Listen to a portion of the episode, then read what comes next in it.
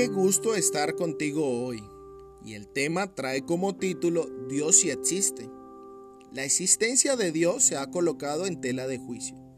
Muchas veces debido a la maldad que el mundo enfrenta a diario, se ha atribuido a la maldad cierto grado de argumento para justificar su inexistencia.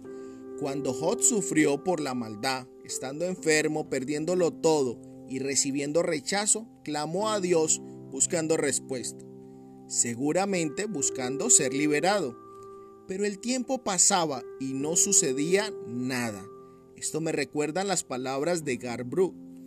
Algunos de los mejores regalos de Dios son oraciones no respondidas.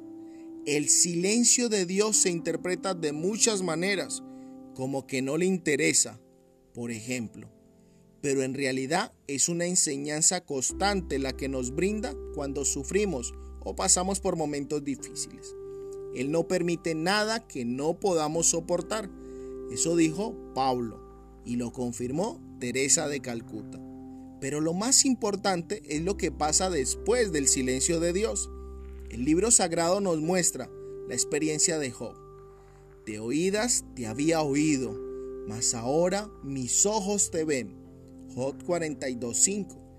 Después de su sufrimiento, vio a Dios y fue restaurado el doble, con un aprendizaje y una fortaleza que solo la prueba pudo darle.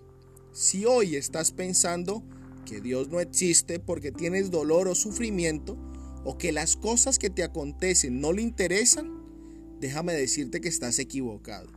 Estás siendo educado por Dios y que luego saldrás con fortaleza y recibirás más de lo que puedas perder hoy. En este día, Dios te regala una nueva oportunidad para fortalecerte, para soportar la prueba y avanzar. Que tengas feliz día.